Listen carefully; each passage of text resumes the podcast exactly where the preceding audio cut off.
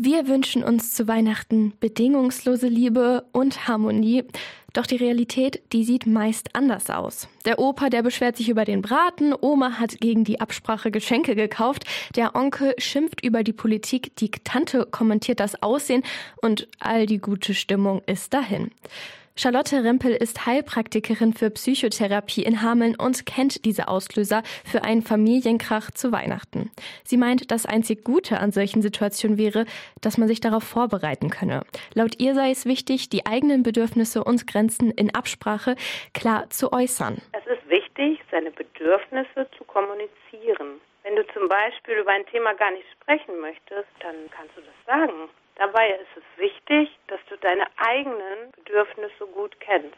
Du kannst zum Beispiel zur Vorbereitung eines Konfliktgespräches kurze, gut zu merkende Sätze bereitlegen, die dir dabei helfen, dich verbal und emotional abzugrenzen. Oder mit kurzen Statements arbeiten, wie zum Beispiel, ach, ich verstehe dich oder auch klar sagen, ich werde das heute nicht diskutieren. Und auch am Weihnachtstisch ist der Satz, du überschreitest gerade meine Grenze, nicht unangebracht. Rempel weist darauf hin, dass es wichtig sei, die eigenen Gefühle in Form von Ich-Botschaften auszudrücken.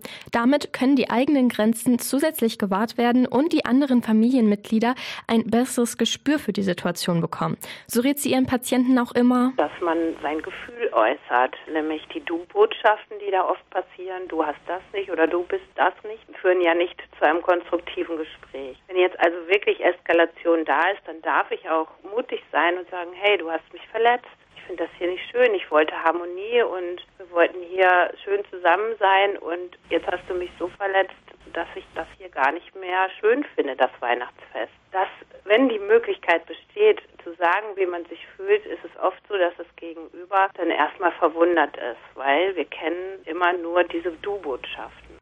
Auch wenn die anderen im ersten Moment vielleicht verwirrt sein mögen, solle man darauf achten, wie positiv die anderen eigentlich darauf reagieren können, so Rempel.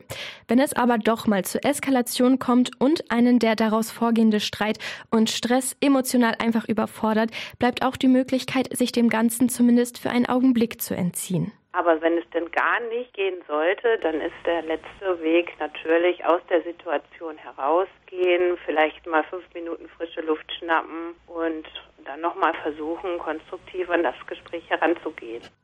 Das sagt die Hamener Heilpraktikerin für Psychotherapie Charlotte Rempel zu Familienkonflikten an Weihnachten und den richtigen Umgang mit diesen Situationen.